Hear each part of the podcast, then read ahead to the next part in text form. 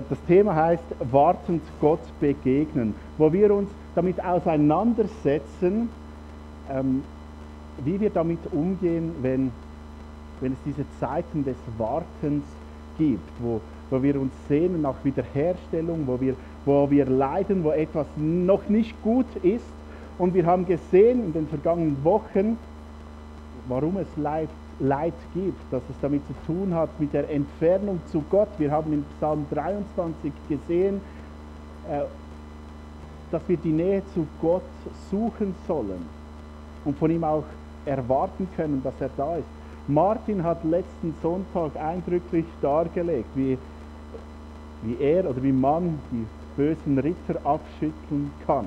Ihr könnt all diese Predigt natürlich auf Spotify nachhören oder auf der Homepage. Oder Fritz hat vor einem Monat darüber geredet, wie stark wir gerade in schwierigen Zeiten die Begegnung mit Gott brauchen. Und alles steht so unter, unter einem Vers, der in den Sprüchen 10, 28 steht, was heißt, das Warten der Gerechten wird Freude werden. Also, dass wenn, da geht es um die, die Gott kennen und dass irgendwann Freude kommt. Und wir wollen in dieser ganzen Serie äh, darüber reden, wie das sein kann, auch wenn es manchmal nicht so aussieht. Wir werden auch noch über, über die Dankbarkeit äh, reden. Wir äh, werden darüber reden, was Warten oder Leiden auch für Vorteile mit sich bringen kann äh, und so weiter. Und ja, über was wollen wir heute reden? Ich dachte immer wieder an die Einsegnung, an Noah und fragte mich, Noah, was, was willst du hören? Also bevor du einschläfst natürlich. Ähm, was ist wichtig? Und ich möchte heute über den Sinn des Lebens reden. Ich will jetzt ein bisschen zurückzoomen und dass wir uns über den Sinn des Lebens unterhalten, weil es das auch das, das Warten ins andere Licht rücken kann. Und ja, Noah, diese Predigt ist für dich. Ich weiß, du verstehst noch nicht ganz alles. Eines Tages wirst du es verstehen. Was ist der Sinn des Lebens? Und ich sage euch, man kann sich in diesem Thema verlieren. Plötzlich kommt man auf so spannende Aussagen, Literaturen, wo man gar nicht aufhören will zu lesen. Ähm, es gibt so viele schlaue Menschen, die sich damit auseinandergesetzt haben und es von verschiedenen Orten beleuchten. Und ich will euch heute einfach ein bisschen hineinnehmen in diese Frage, was ist das der Sinn des Lebens? Und mir ist wichtig, ich will euch heute nicht sagen, was ihr denken müsst, gell? aber ich will euch einfach ein paar Sachen zum Nachdenken weitergeben. Zuerst einmal Sinn, dieses Wort, Sinn, hat verschiedene Aspekte, vor allem zwei. Auf der einen Seite kann man Sinn als, als Ziel definieren. Also wohin will ich gehen? Was will ich befolgen? Was ist das Ziel in meinem Leben? Was will ich erreichen? Was ist erstrebenswert? Das ist so die, äh, der eine Teil vom, vom Sinn. Dann geht es aber auch um die Bedeutung. Was für eine Rolle hat mein Sein auf der Erde?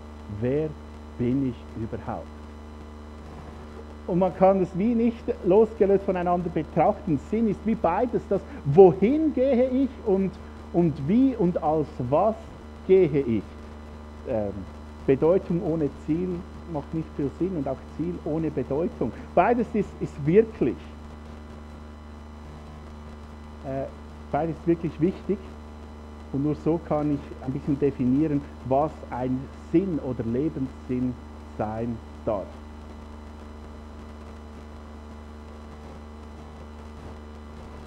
Jetzt stellt sich aber die Frage, dürfen wir das überhaupt? Dürfen wir uns diese Frage stellen? Dürfen wir uns darüber unterhalten, ob das Leben einen Sinn hat? Was denkt ihr? Ja, nein. Ihr, ihr wisst es nicht so genau. Verunsichert, das ist auch gut. Nein, ähm, selbstverständlich ist es nicht, dass man sich damit auseinandersetzt setzt. Gerade die, die säkulare Weltsicht geht sehr vorsichtig damit um. Gerade wenn wir aus einer naturalistischen Sicht, also von, von der Evolution her betrachten, ist die Frage nach dem Sinn, also ist die Frage nach der Frage nach dem Sinn berechtigt. Denn wenn alles aus Zufall entstanden ist, wir Produkte davon vom Zufall sind, die sich halt vermehren und sich weiter, äh, weiterentwickeln, mit dem Weiterentwickeln bin ich mir nicht ganz sicher, äh, ist, eine, ist eine heikle Frage. Äh, was hat es dann für einen Sinn? Der Philosoph und Atheist Thomas Nagel diesen Satz rausgehauen. Also viel mehr. Das Grab ist das einzige Ziel des Lebens. Also ist es vielleicht lächerlich, uns so ernst zu nehmen. Nagel hält es für überhöhte Erwartung an das Leben, ein Lebenssinn zu finden. Das ist die Antwort eines säkularen Menschen. Und unter säkularer Perspektive hat er auch völlig recht. Weiter schreibt er auch, dass viele danach suchen, dass unser Leben irgendeinen Grund vielleicht auch von außen hat, der ihm Sinn geben könnte, aber das sei eine überhöhte Erwartung. Ich versuche das zu zeichnen.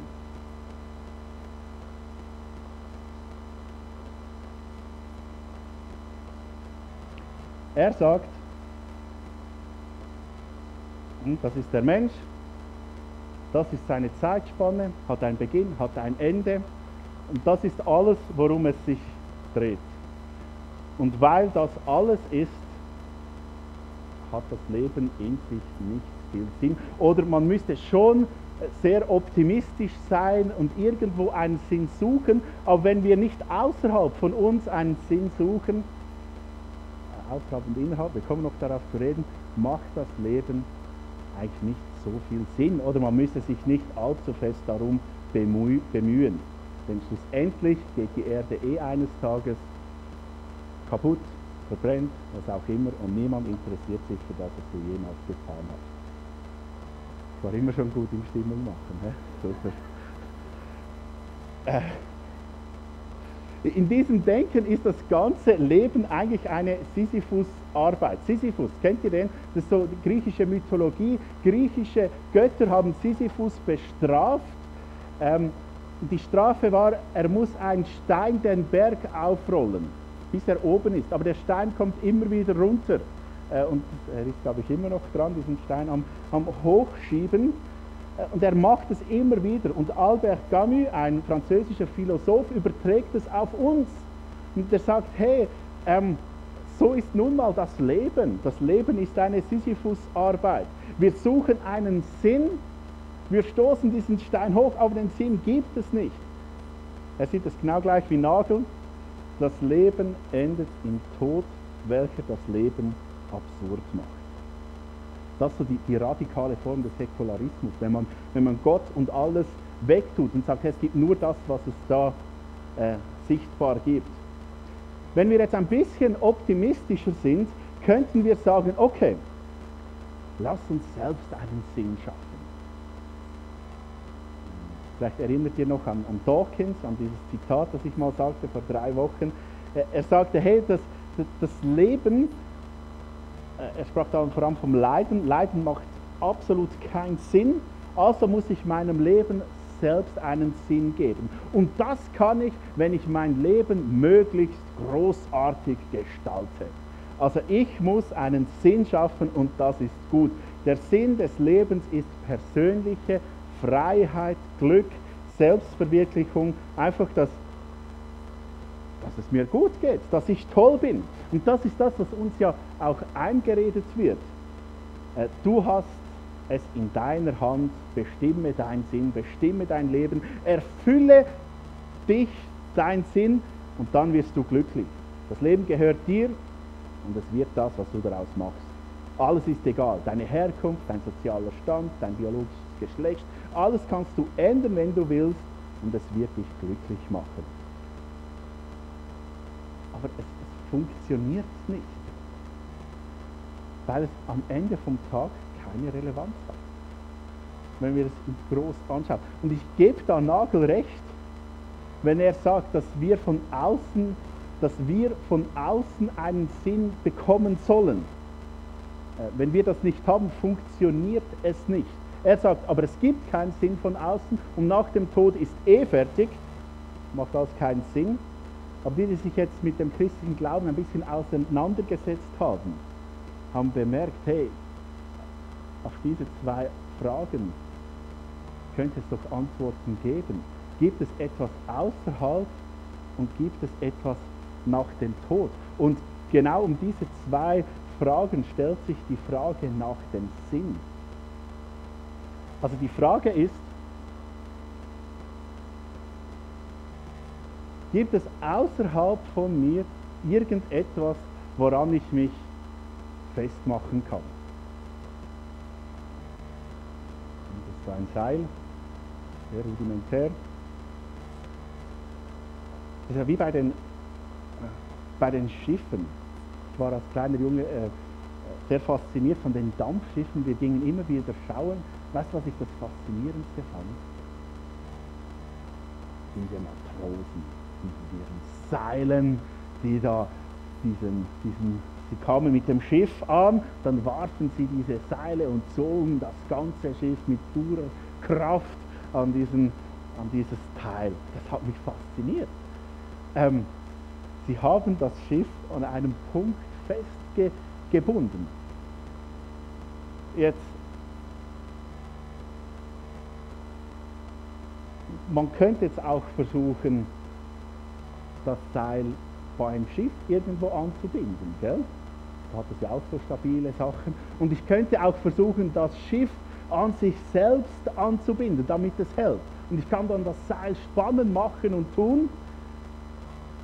Aber das funktioniert nicht, oder Ueli? Ähm, das funktioniert nicht. Ich muss das Schiff an einen anderen Punkt festmachen, dort wo ich, wo ich anlaufe, dort muss ich es anmachen. Und alles andere ist keine Absicherung, sondern einfach, einfach dumm. Das machen wir vielleicht am ersten Tag, dann wenn es einen zweiten gibt, nicht mehr.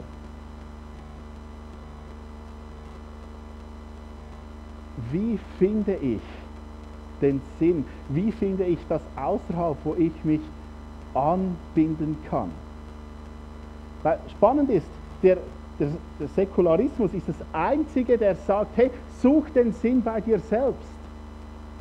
Und alle äh, großen Religionen sagen alle, hey, da gibt es etwas, was größer und wichtiger ist als du. Und gerade die christliche Welt anschauen, geht es eigentlich immer darum, dass es außerhalb von uns etwas gibt, worauf wir vertrauen und woran wir glauben können.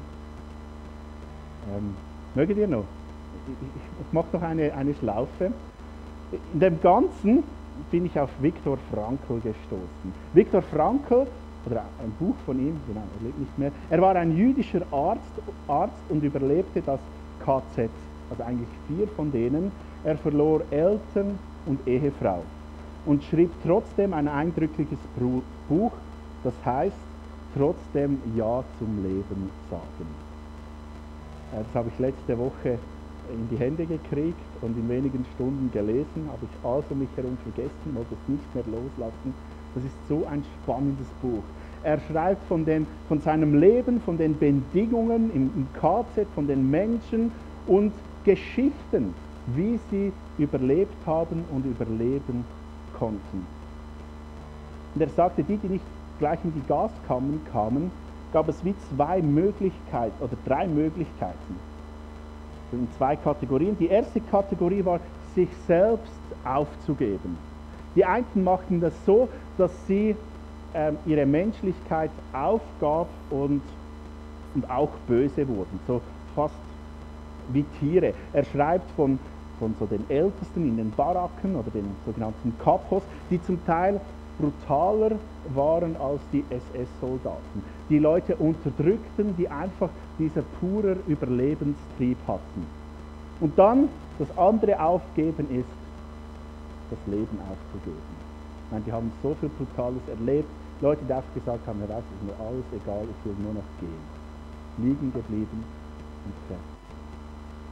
Das waren so die beiden Arten von Aufgeben. Und dann gab es auch diejenigen, die sich an etwas, spannende Wortwahl, die sich an etwas außerhalb ihres Lebens, des Lagers oder der Welt festgehalten haben. Und er sagt, dass diese Menschen ihre Menschlichkeit behielten. Die sich an irgendetwas festgehalten haben, sei es ein, ein, ein, ein Betrieb, ein Werk, eine Person. Ähm, er sagt, sie wollte, niemand von ihnen wollte Glück, äh, fröhlich sein, zufrieden sein. Das, dieser Begriff gab es gar nicht. Hätten sie danach gestrebt, hätten sie nicht überlebt. Es ging um etwas, es ging darum, sich festzuhalten an etwas außerhalb ihrer Welt. Und er schreibt, vom Gefühl, nichts mehr auf der Welt fürchten zu müssen, außer seinem Gott. Das war das, was ihm Halt gab und vielen um ihn Hoffnung gab. Das Festhalten an einen Gott, auch wenn er nicht sichtbar war. Denn er sagt, denn das Leben hat einen Sinn, und zwar außerhalb von mir. In dem Tag, wo ich gerade stecke, nicht wegen mir, sondern von Gott gegeben, hat es einen Sinn. Weiter schreibt er, wenn das Leben einen Sinn macht, und jetzt wird es spannend, wenn das Leben einen Sinn macht, dann hat auch, macht auch das Leiden einen Sinn. Äh, weil das Leben grundsätzlich einen Sinn hat, weil er außerhalb von mir ist. Versteht ihr das, das Prinzip? Außerhalb von mir das, den Sinn suchen. Der Sinn von außerhalb ist gegeben, egal wie es mir geht. Ob ich leide, ob ich glücklich bin, ob ich traure oder verliebt bin, ob ich arbeitslos oder befördert werde, krank oder gesund, am Ende meiner Kräfte oder so richtig am Durchstarten.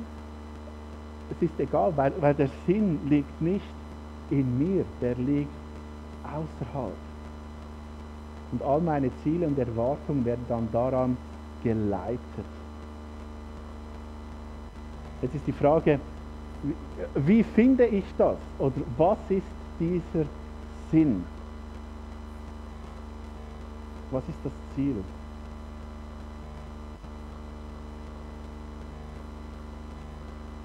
Ganz am Anfang der Bibel beschreibt, ähm, beschreibt die Bibel, wie Gott den Menschen macht. Und zwar den Menschen als Ebenbild Gottes um eine Beziehung zu ihm zu haben. Also er schafft den Menschen, damit sie eine Beziehung zu Gott haben können. Und diejenigen von euch, die regelmäßig kommen, äh, werden schon gehört haben, Ziel ist es, in der Präsenz Gottes zu sein, Gott zu kennenlernen, ihn zu suchen, bei ihm zu sein. Und wir wurden eben genau für das geschaffen, um, um Gott zu suchen, um bei Gott zu sein. Und ich habe in den letzten Wochen immer wieder mit Leuten über den Sinn des Lebens geredet. Das war höchst spannend. Und da kamen immer wieder zwei Sachen, gerade von Christen. Ähm, die eine Aussage war, wir wurden geschaffen, um gehorsam zu sein, um das zu tun, was Gott will. Eine spannende Aussage. Ähm, aber ich glaube, das stimmt nicht. Der Mensch wurde nicht geschaffen, um Gesetze und Regeln zu erfüllen. Als Gott den Menschen gemacht hatte, hat er den Hund schon gemacht. Ähm, der, das ist so ein bisschen so ein, ein Bild für mich geworden. Ähm, der Hund, den dressiere ich, den, den erziehe ich und glaube, dort ist das Ziel, dass er möglichst gehorsam ist, möglichst genau das tut, was ich will. Und dann ist ein guter Hund, ein feiner. Und manchmal gehen wir so um, als, als ob unsere Beziehung zu uns und Gott auch klein wird. Ja, Hauptsache ich bin ein Feiner. Und dann ist gut. Aber das stimmt nicht. Dann die zweite Aussage, die auch nicht ganz stehen lassen konnte, war, wir wurden geschaffen um zu sein. Ähm, da dachte ich gerade an die Antiperson des Hundes, an die Katze. Hä? So ein bisschen, ja, wir wurden geschaffen, um ein bisschen zu schmicheln, äh, wenn es uns darum ist. Den ganzen Tag machen wir, was wir wollen und wenn es ähm, kalt und nass und grau ist, dann lasse ich mich ein bisschen streicheln, weil ich dann das extra feine Futter bekomme und dann bin ich wieder weg. Ähm, nicht, ob alle Katzen so sind, die ich kenne schon. Äh, manchmal gehen wir äh, mit diesem Bild durchs Leben und sagen, ja, Gott und ich, das ist so Beziehung, entweder äh, Mensch-Katze, Mensch-Hund. Aber Gott schuf den Menschen als Ebenbild, nicht als etwas äh, Niedriges, um seine Bedürfnisse zu stillen oder so, sondern um eine Beziehung zu haben und zusammen zu sein. Und schlussendlich geht es um das in unserem Leben.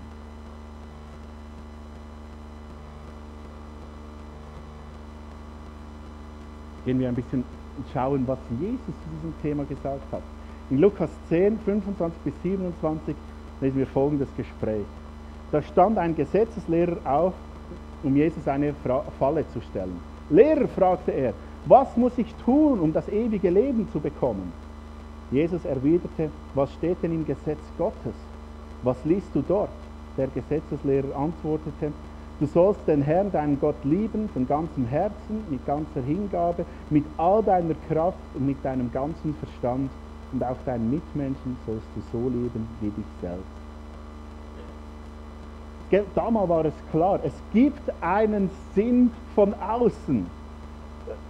Da gab es irgendetwas und da kommt dieser Gesetzeslehrer und sagt, hey, wie kommen wir dahin? Zeig uns ein sinnvolles, oder was ist das sinnvolle Leben, das wir führen können, um einen Sinn zu haben? Wie werde ich gerechtet? gerettet? Welchen Bezugspunkt brauche ich im Leben? Und Jesus sagt ihm, hey, ähm, du, äh, sagt, hey, was steht im Gesetz? Und er sagt dann, du sollst Gott, dein, du sollst den Herrn, deinen Gott lieben, von ganzem Herzen, mit ganzer Hingabe, mit all deiner Kraft, mit deinem ganzen Verstand und auch deinen Mitmenschen sollst du lieben wie dich selbst. Seine Antwort ist, suche Gott. Suche seine Nähe, lerne ihn kennen. Setz dich für ihn ein und bring seinen Charakter in die, in die Welt. Das mit der nächsten Liebe. Charakter Gottes, der die Menschen so unendlich fest liebt. Und ist das richtig spannend. Jesus hat eigentlich recht viel darüber geredet. Gerade ein Kapitel vorher, in Lukas 9, 23, da sagt er zu seinen Jüngern, wer mein Jünger sein will, darf nicht mehr sich selbst in den Mittelpunkt stellen, sondern muss sein Kreuz täglich auf sich nehmen und mir nachfolgen. Er, sagt, also sich verleugnen bedeutet nicht, sich selbst aufzugeben und ein passives Opfer der Umstände zu werden, sondern sich zu verleugnen bedeutet im Kontext ganz klar, seinen Lebenssinn nicht selber kreieren zu wollen, sondern sich nach einem anderen Fixpunkt auszustrecken. Gott ins Zentrum zu stellen, nicht mich selbst und nur dann funktioniert. Und in der Bibel geht es immer und immer wieder darum, Gott kennenzulernen. Jetzt kommen wir zu Noahs Vers, Johannes 17,3. Äh, und genau darin besteht das ewige Leben, dich, den einen wahren Gott zu erkennen und Jesus Christus, den du gesandt hast. Da wieder dieser Begriff, das ewige Leben, ein Leben, das Sinn macht. Er bittet da den Vater, schenke, dass die Jünger uns erkennen, den Sinn erkennen. Das ist das, was Jesus sagt. Und könnt ihr euch noch an Nagel erinnern? Das Grab ist das einzige Ziel des Lebens, als es vielleicht lächerlich und so ernst zu nehmen.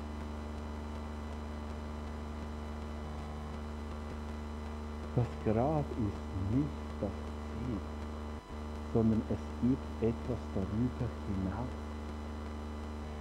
Und wenn es etwas darüber hinaus gibt, dann lohnt es sich aus, auch den Sinn des Lebens daran auszurichten.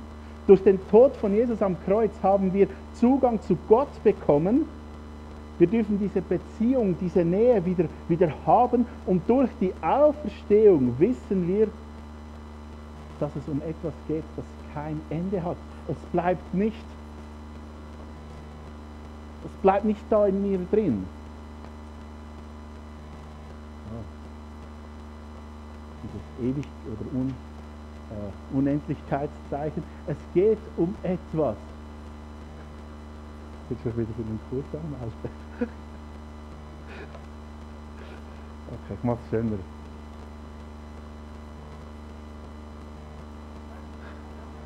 Ah, es geht um die Unendlichkeit. Es geht um etwas, das kein Ende hat. Und darum können wir auch unser Leben aus einer anderen Perspektive hinaus betrachten. Und das ist ein Thema, was sich im Neuen Testament dann auch durchzieht. Wir sind in der Kleingruppe, wo wir uns alle zwei Wochen treffen, im ersten Thessalonicher Brief dran. Und da ist höchst spannend. So im ersten Kapitel geht es darum, dass Paulus von der Erlösung schreibt, von der Auferstehung und die Hoffnung, die sie jetzt haben. Und äh, er schreibt, dass sie die Vergebung angenommen haben, die Botschaft geglaubt haben, dass Gott sie liebt und dass es eine Auswirkung hat in ihrem Leben über das ganze Land hinaus. Und wenn wir in der Geschichte sehen, in der Apostelgeschichte, die Kirche in Thessaloniki war mit, ähm, der Start war mit Rufmord, Aufstand, Verleumdung, Gewalt gespickt. Es war ein, ein echt beschissener Start. Aber sie haben durchgehalten, wenn es schwierig war, weil sie nicht nach dem Glück suchten, eine angenehme Gemeinschaft, hätte sich zum Kartenspielen getroffen oder so, oder weil sie sich verwirklichen wollten, sondern sie wollten Gott im Zentrum ihres Lebens.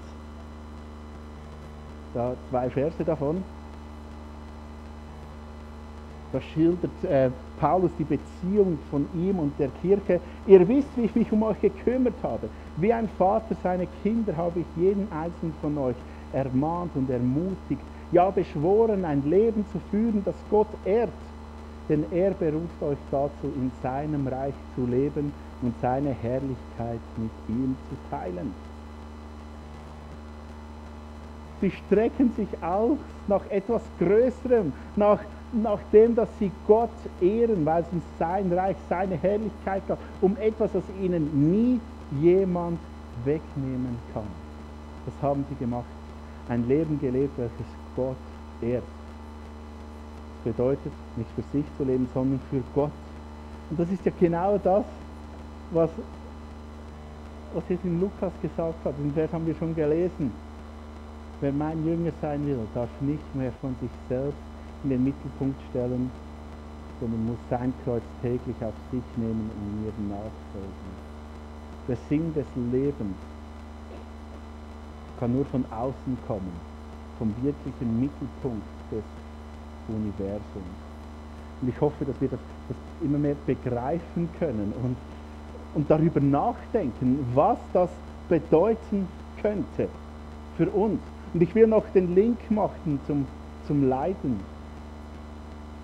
Ähm, eben wo, wo ich warte, weil, weil irgendetwas nicht gut ist und ich mich nach etwas sehne, was, was besser ist. Und da fragt man sich, ja, aber ähm, was hat das damit zu tun? Manchmal sind wir an diesem Ort, wo wir leiden und das Gefühl haben, eigentlich macht alles keinen Sinn. Warst du auch schon so weit? Du wegen irgendeiner äh, Situation gesagt hast, eigentlich macht es keinen Sinn mehr. Dann ist eben das Schöne, dass wenn das Leben einen Sinn hat, der größer ist als ich, auch das Leiden einen Sinn hat. Nicht, weil es mich unbedingt stärker macht, mich erzieht oder nur so ich irgendetwas lerne. Ja, manchmal ist es so. Aber grundsätzlich, weil es außerhalb von mir einen Sinn gibt, den mir niemand nehmen kann, der immer allgemeingültig ist und alles dem untergeordnet ist. Suche ich so Sinn in meinem Leben? Ich möchte mit einem anderen philosophischen Satz, der mir in den Sinn kam, ähm, ganz ein bisschen zusammenbinden. Da ist dieser Satz aufgeploppt, den ich irgendwo gehört habe. Lebe für nichts oder stirb für etwas. Von wo kam der Satz? Weißt du? John Rambo in Rambo 4. Äh, dieser Satz löst irgendetwas aus. Ich dachte, ja, lieber für etwas zu sterben, als für nichts zu leben. Ja, irgendwie hat, es, hat er recht. Und, ich, und dort im Film hatte natürlich irgendeinen Sinn und so. Ich weiß nicht mehr. Ähm, kann ich zu schießen. Ähm, irgendwo einen Sinn zu finden. Ja, das haben wir. Aber ich würde gerne den Satz ein bisschen umdrehen. Vielleicht bekomme ich Besuch von ihm, wenn ich das mache. Man könnte ihn umdrehen. Stirb für nichts oder lebt für etwas. Was Gott uns schenkt, ist das Leben. Das Leben, das seine Nähe, seine Präsenz sucht. Und ich glaube, das ist das, wofür wir geschaffen worden sind. Und ich wünsche mir, dass, dass ich selbst, dass du, dass wir alle darüber nachdenken können, hey, was ist der Sinn meines Lebens? Wo halte ich mich fest? Und was sind die, die Konsequenzen von dem, woran ich mich festmache? Ich, ich will mich an Gott festhalten und möchte dich einladen, dies auch zu tun. Ich möchte noch beten.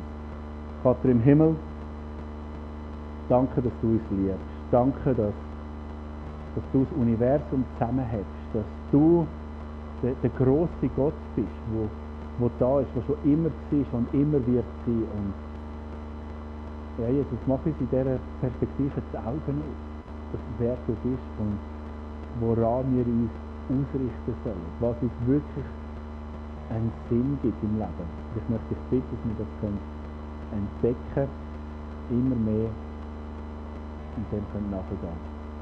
Amen.